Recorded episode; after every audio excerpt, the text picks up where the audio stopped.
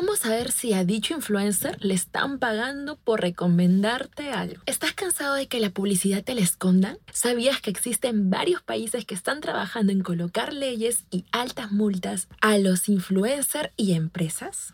Muévete a donde quieras, pero sin despegar tu oído. Esto es Podcastgram, la combinación de Instagram más podcast.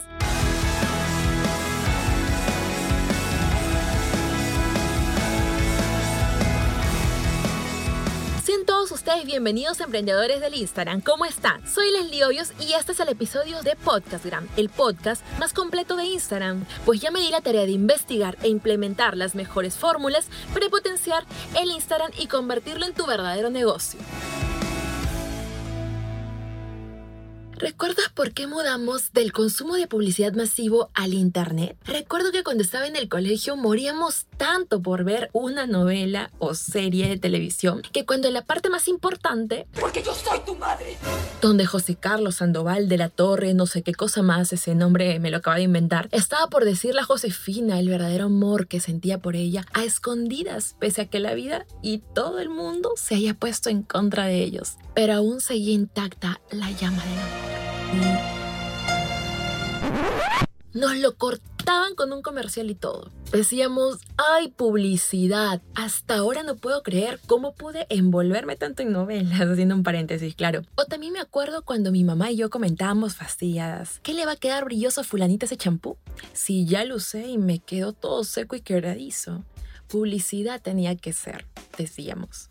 Aunque parezca gracioso, ese concepto ya se va quedando en la mente y con el tiempo la desconfianza cada vez más de ello. Se sabía que a la modelo le pagaban por decir que el champú de tal marca es perfecto para ella y creaba hasta anticuerpos terribles con la publicidad porque se sentía falso y hasta interrumpía la diversión televisiva o de algún medio masivo. Más bien debimos saber que gracias a la publicidad podíamos entretenernos unas horas o todo el día. De no ser así tendríamos que estar pagando mensualmente. Y felizmente llegó el Internet y con él a descubrir que una de tantas razones por amarlo era que podíamos encontrar foros y comentarios brindando testimonios de tal o cual producto o a lo que se sumaron nuevas caras de personas que tenían un canal de YouTube o blog con contenidos interesantes y cuando les tocaba hablar o recomendar algo era solo su propia opinión genuina y real. Eso era antes. Es allí donde las marcas comenzaron posteriormente a descubrir un espacio interesante para publicitar un mundo forjado a base de contenidos, dedicación y mucho esfuerzo. Una comunidad de personas que lo seguían y creían en él. Claro, porque no eran para ese entonces rostros famosos, pero tenían audiencia y aceptación, lo cual era valorado por ellos. Ni siquiera estaba de moda la palabra influencer. Pero lo genial de este mundo era verlos comentar sus experiencias positivas y negativas con marcas, donde para nosotros era diferencias poderosas de compras futuras. Incluso no solo compras, sino soluciones o darle su mejor uso a determinado aparato que no lo encontrabas en su manual de instrucciones, pero sí en internet. Ahora este mundo ya creció, llamando a esos rostros nuevos del computador hace unos años como influencer o influenciadores y a la vez tomando ciertos riesgos, ya que poco a poco la publicidad está siendo mal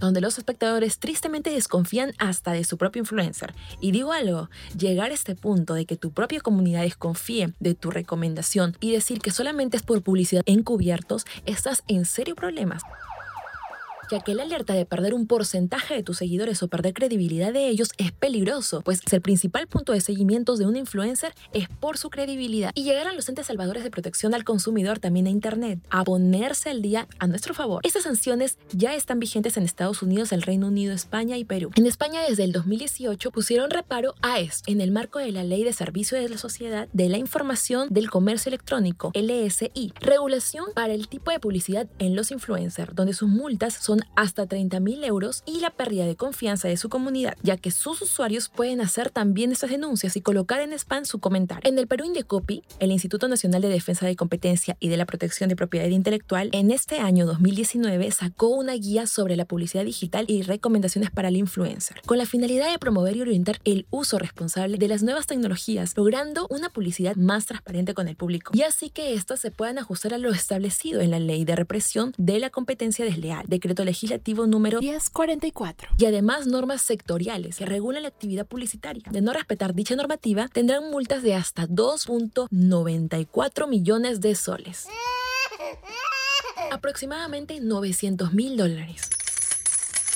Lo interesante es que antes de hacerlo se citó a los influencers y a las personas interesadas a conocer más de estas normativas para explicarle la situación y a la vez dejar la guía sobre la publicidad digital y recomendaciones para influencers durante un plazo abierta a observaciones y sujeto a cambios que podrían requerir, es decir, si estabas interesado en ese tema, leías la guía que está abierta en PDF en la misma página de Indecopy y podías exponer por correo tus observaciones, lo cual me parece muy acertado. De esta manera todos nosotros nos vimos responsabilizados e incluidos.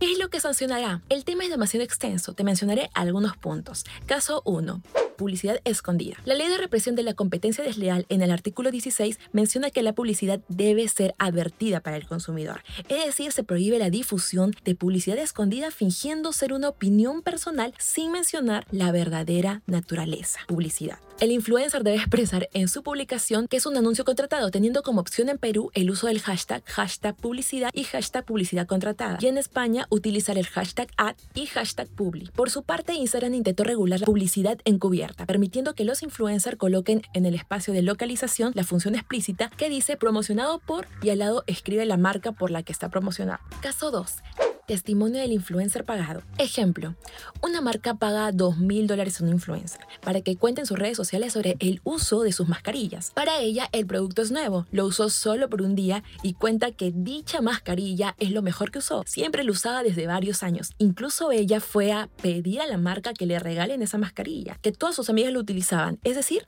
mintió. Si es encontrado por los entes reguladores, se pedirá e investigará la información correspondiente al influencer y después a la empresa. Se valorará si dicho testimonio es real y si descubren que lo que mencionó fue mentira, le caerá una gran sanción, aun siendo su opinión. Es obligación mencionar el tiempo que lleva utilizándolo, si fue un día o muchos años o unos meses. Que lo dicho sea cierto. Asimismo mencionar que es publicidad. Caso 3. Empresa contrata a influencer. Ejemplo, una marca de zapatillas, mediante un contrato durante un tiempo determinado, trabaja con un influencer, es decir, dicho influencer se convierte ya en su embajador de la marca. Y un día le regalaron zapatillas exclusivas de su última colección. Le da un speech para mencionarlo en las redes sociales, aún así debe siempre mencionar que es publicidad.